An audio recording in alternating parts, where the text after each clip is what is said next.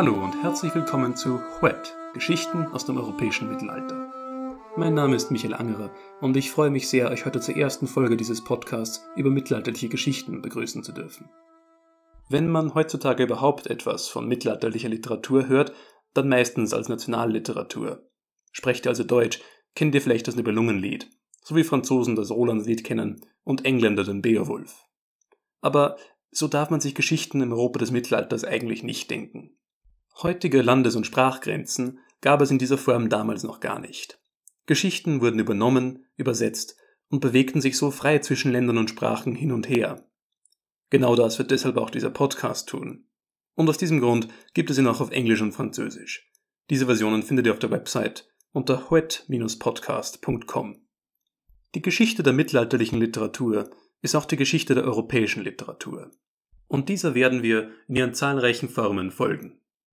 Dabei werden wir Themen besprechen, die von der frühesten epischen Dichtung bis hin zu viel späteren höfischen Texten reichen. Jedes Thema wird in drei Folgen behandelt. Einer kurzen historischen Einführung, der Nacherzählung einer mittelalterlichen Geschichte und einem Interview mit einem Forscher oder einer Forscherin. Mehr Informationsquellen und Links zu allen Texten, die wir besprechen, findet ihr auf der Podcast-Website. Aber bevor wir anfangen, ihr habt euch vielleicht schon Gedanken über den Titel des Podcasts gemacht. Was heißt Huet eigentlich? Naja, es ist das erste Wort des altenglischen Epos Beowulf. Und es ist nicht so einfach zu übersetzen. Wörtlich heißt es was. Aber in diesem Fall heißt es wohl eher so etwas wie hört her, eine Art Signal, das von hier an die Dichtung beginnt. Deswegen findet man es auch oft am Anfang von altenglischen Gedichten. In diesem Sinne, Huet, hört her, und beginnen wir mit unserem ersten Thema zum Europa des Frühmittelalters, das Heldenalter. Unser Bild des Frühmittelalters als ein dunkles Zeitalter, in dem sich, ganz im Stil des Herrn der Ringe, tapfere Recken tummelten, stammt so vor allem aus der mittelalterlichen Literatur.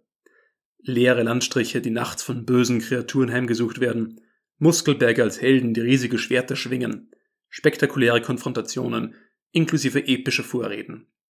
All das basiert viel eher auf Literatur als auf geschichtlichen Fakten. Und natürlich auf der Art von Geschichte, die im 19. Jahrhundert so über das Mittelalter geschrieben wurde.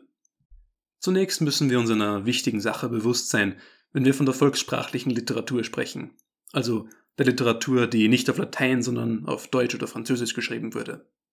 Im frühen Mittelalter war Latein die unangefochtene Schriftsprache. Volkssprachliche Schriften dagegen waren ursprünglich noch selten. Die Geschichten, die bis heute überliefert wurden, sind also jene Versionen, die irgendjemand zu irgendeinem Zeitpunkt einmal niedergeschrieben hat, aus Gründen, die wir nicht kennen. Davor wurden Geschichten einfach wieder und wieder erzählt und neu erzählt und allein im Gedächtnis der Erzähler bewahrt. Das wird übrigens in manchen Teilen der Welt auch heute noch so gemacht, oder zumindest noch bis vor kurzem.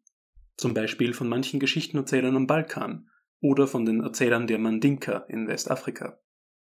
Das hat natürlich auch Auswirkungen auf die Geschichten selbst.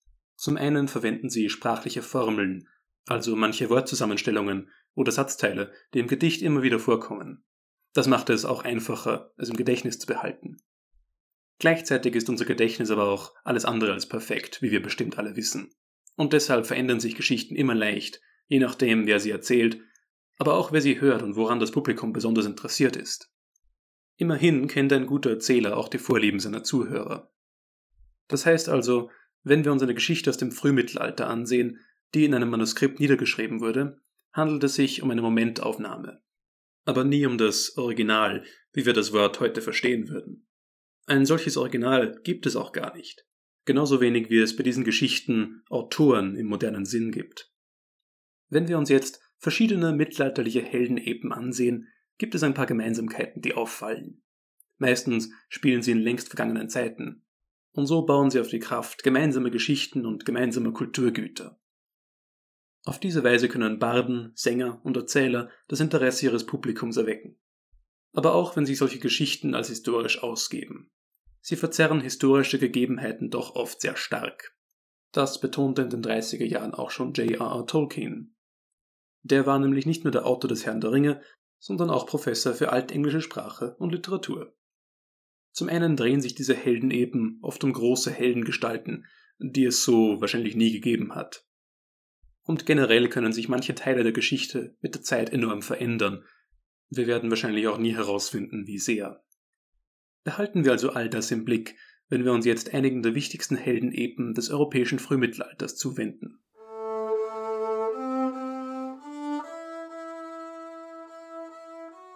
Beginnen wir mit Beowulf, dem Klassiker und auch Tolkiens Spezialgebiet. Die Geschichte wurde schon ein paar Mal verfilmt und auch von Tolkien für seinen Herrn der Ringe regelrecht geplündert. Seine Entstehungszeit liegt wahrscheinlich im 8. Jahrhundert, aber darüber streiten sich auch heute noch die Forscher, und ich mische mich da lieber nicht ein. Überliefert ist Beowulf auf Altenglisch, also der Sprache, die im heutigen England zwischen dem 7. und dem 11. Jahrhundert gesprochen wurde. Manchmal nennt man diese Sprache auch Angelsächsisch, gesprochen von den Angelsachsen. Aber dieser Begriff ist heute nicht mehr ganz unumstritten.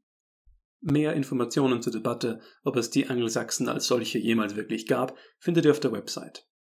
Aber auch da halten wir uns zunächst heraus und kommen zurück zu Beowulf. Die angelsächsische Dichtung folgt vor allem dem Prinzip der Alliteration und nicht des Reims. Das heißt, innerhalb eines Verses sind Wörter durch ihren Anfangslaut verbunden. Oft kommen auch sogenannte Kennings vor. Das sind dichterische Wortbildungen, in denen ein zusammengesetztes Wort einen anderen Begriff ersetzt. So wird dann zum Beispiel die Sonne zur Himmelskerze.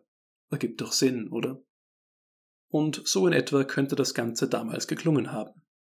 Wet, We gardena in gerdagum, theot kyninga, thrym jefrunon, huda ethelingas ellen fremedon. Auf Deutsch übersetzt heißt das in etwa Hört her! Wir haben vom Ruhm der Speerdinnen, der Volkskönige in alten Tagen gehört, wie die Krieger mutige Taten vollbrachten. Wenn ihr die ganze Geschichte von Beowulf hören wollt, braucht ihr nur bis zur nächsten Folge zu warten. Dann werde ich sie nämlich für euch nacherzählen aber zunächst gibt es einmal nur eine kurze Zusammenfassung. Wie ihr es gerade gehört habt, beginnt die Geschichte nicht, wie man es erwarten könnte, in England, sondern in Dänemark. Und zwar in alten Tagen, also ungefähr im 5. Jahrhundert. König Hrothgar hat gerade seinen Thronsaal Herod erbaut, und dieser wird nachts vom Menschenfresser Grendel heimgesucht, einem Nachkommen des biblischen Mörders Kain. Erst nach einer ganzen Weile taucht Beowulf selbst auf. Er kommt mit dem Schiff aus Schweden herüber und will es mit diesem Monster aufnehmen. Aber nicht nur irgendwie, sondern sogar mit bloßen Händen.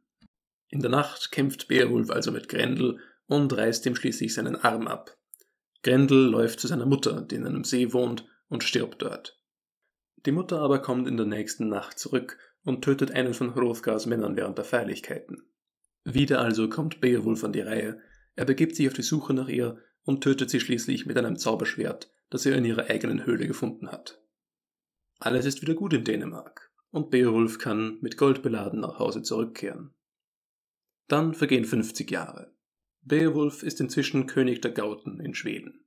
Aber dann, eines Tages, beginnt ein Drache das Land zu verwüsten. Und wieder muss der inzwischen doch recht alte Beowulf ausziehen. Er findet die Behausung des Drachens, er tötet den Drachen, aber er stirbt selbst dabei. Das Ganze ist also doch recht deprimierend, vor allem für Beowulfs Leute, die betrauern seinen Tod, denn der Tod ihres Anführers bedeutet, dass sie jetzt wahrscheinlich von den benachbarten Schweden ausgelöscht werden. Wenn euch das jetzt noch nicht genug Beowulf war, braucht ihr, wie gesagt, nur bis zur nächsten Folge zu warten, um mehr über seine Heldentaten vor seinem tragischen Tod zu erfahren. Inzwischen können wir uns aber fragen, was Beowulf so besonders macht. Zum einen sind das die besonders ausgeprägten Fantasieelemente, die auch von Tolkien hervorgehoben wurden. Immerhin sind Beowulfs drei große Feinde allesamt Monster oder monsterartige Wesen, keine menschlichen Krieger. Tolkien meint, das Gedicht benutze alte Mythen, um sich mit Sterblichkeit zu befassen. Der Mensch im Krieg gegen eine feindselige Welt und sein mit der Zeit unabwendbarer Sturz. Es bleibt also recht deprimierend. Aber es gibt noch einen anderen Grund, warum Beowulf heute besonders ist. Und das liegt daran, dass es das einzige altenglische nicht religiöse Heldenepos ist, das uns bis heute vollständig erhalten bleibt. Es gibt schon noch zwei kurze Fragmente eines altenglischen Heldenepos, das Waldere genannt wird. Aber das sind nur ein paar handschriftliche Zeilen. Wahrscheinlich eine Geschichte, die der im Waltarius recht ähnlich ist. Das ist ein Heldenepos, das im Frankenreich im 10. Jahrhundert auf Latein niedergeschrieben wurde. Aber die anderen wichtigen Texte der altenglischen Dichtung, so wie die altenglische Genesis oder die Dichtungen von Kynewulf, sind vor allem religiös. In dem Sinne ist Beowulf also eher untypisch. Aber nachdem wir uns im nächsten Themenbereich ausführlich mit religiösen Geschichten beschäftigen werden, geht es jetzt weiter mit Heldengeschichten.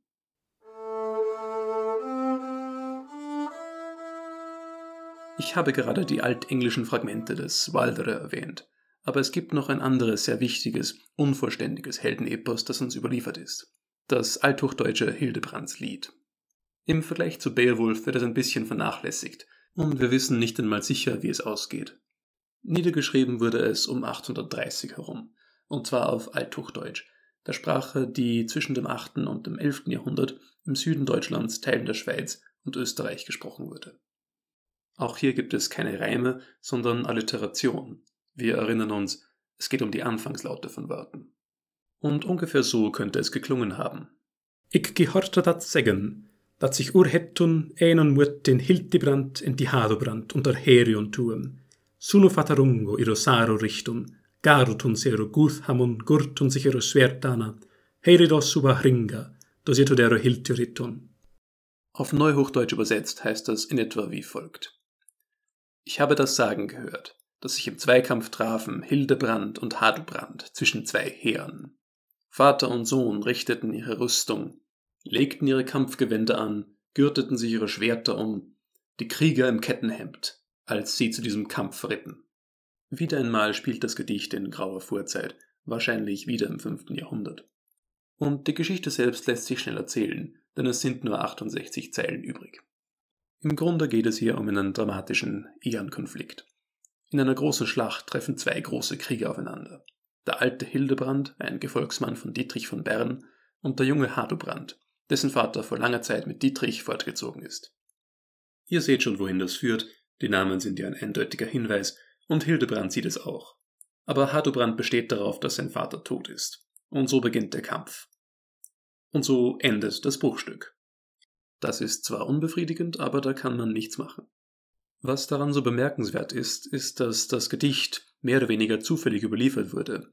Nicht als eine große Heldengeschichte, sondern einfach als einige gekritzelte Verse auf zwei unbenützten Seiten in einem geistlichen Manuskript. Thematisch gliedert sich das Hildebrandslied in den Sagenkreis um Dietrich von Bern, den man aus Deutschland, England und auch Skandinavien kennt. Und wir wissen zumindest, dass in einigen jüngeren Versionen der Kampf damit endet, dass Hildebrand seinen Sohn Hardobrand tötet. Aber vom Inhalt her steht das Hildebrandslied in der frühmittelalterlichen deutschen Literatur ziemlich alleine da.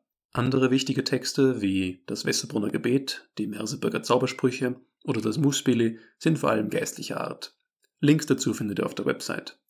Wieder ist die Tradition des Heldenepos schwer zu fassen. Aber dann kommen wir zur französischen Dichtung und damit zum Rolandslied.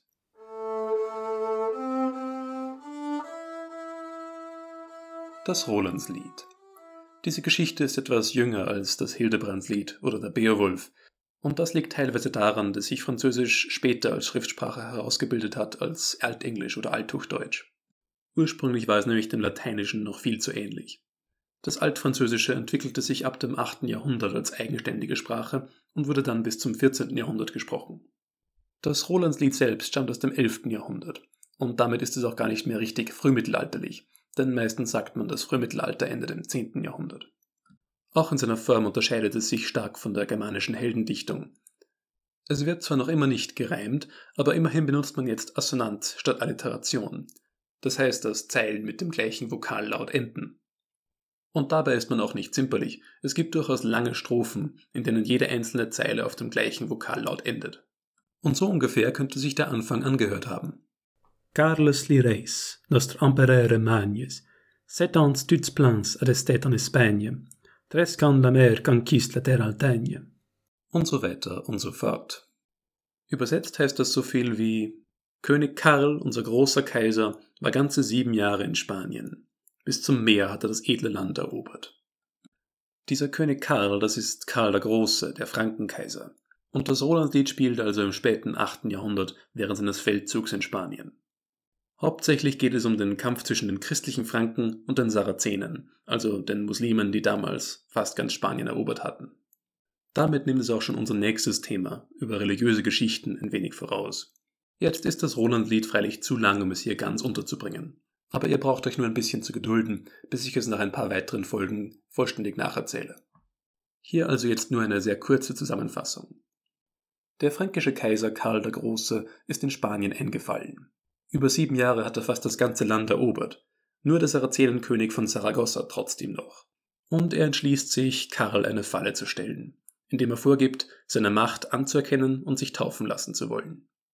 Aber mit der Hilfe des fränkischen Verräters Ganelon überfällt er die fränkische Nachhut, die von Karls Neffen Roland geführt wird, auf dem Rückzug durch die Pyrenäen.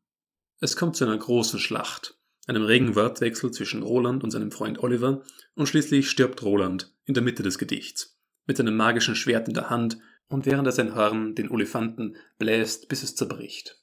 Tolkien-Fans werden erkennen, wie sehr das einer berühmten Todesszene aus dem Herrn der Ringe ähnelt. Danach reicht sich Karl der Große, indem er Spanien wiedererobert, und schlussendlich besiegt er das gewaltige muslimische Heer, das gerade aus dem Orient angekommen ist. Der Verräter wird hingerichtet und alles ist wieder gut im christlichen Frankenreich. Insgesamt ein Happy End, trotz Rolands Tod. Und während diese Art Islamophobie heute nicht mehr akzeptiert wird, war das im 11. Jahrhundert ganz anders. Anders als Beowulf oder das Hildebrandslied nämlich, steht das Rolandslied am Beginn einer großen Texttradition, der sogenannten Chanson de Geste oder dem Lied von großen Taten. Viele davon drehen sich um Karl den Großen als heldenhafte Figur, und zusammen mit anderen Texten bilden diese die ersten Heldensagen um die Geschichte Frankreichs. Aber diese Sagen blieben nicht in Frankreich. Am wenigsten verwundert es noch, dass es spanische Versionen des Rolandslied gibt. Aber bald gab es auch schon eine frühmittelhochdeutsche Version, eine mittelenglische Version und einen ganzen altnordischen Sagenzyklus. Altnordisch ist die Sprache, die damals in Skandinavien gesprochen wurde. Vielleicht war es ja auch gerade deshalb so erfolgreich, weil es so militant christlich ist. Wie das auch sein mag, das militante Christentum und andere religiöse Geschichten werden uns auch im nächsten Themenbereich beschäftigen. Und dann gibt es auch eine umfangreichere Nacherzählung des Rolandslieds. Aber in der Zwischenzeit lasst es mich wissen, wenn ihr Fragen oder Vorschläge zur Verbesserung habt. Immerhin ist das mein erster Podcast. Ihr erreicht mich auf der Website unter wet-podcast.com. Dort findet ihr auch Links zu mittelalterlichen Texten, inklusive derer, die ich heute erwähnt habe. Dieser Podcast wurde ganz am Ende des Jahres 2020 aufgenommen. Wenn die Welt bis dahin also noch nicht untergegangen ist, und ganz ehrlich, das würde mich bei 2020 nicht wundern, dann könnt ihr im neuen Jahr 2021 die neuen Folgen dieses Podcasts anhören. Angefangen mit der Nacherzählung des Beowulf. Aber zum Glück für euch und für mich nicht vollständig auf Altenglisch.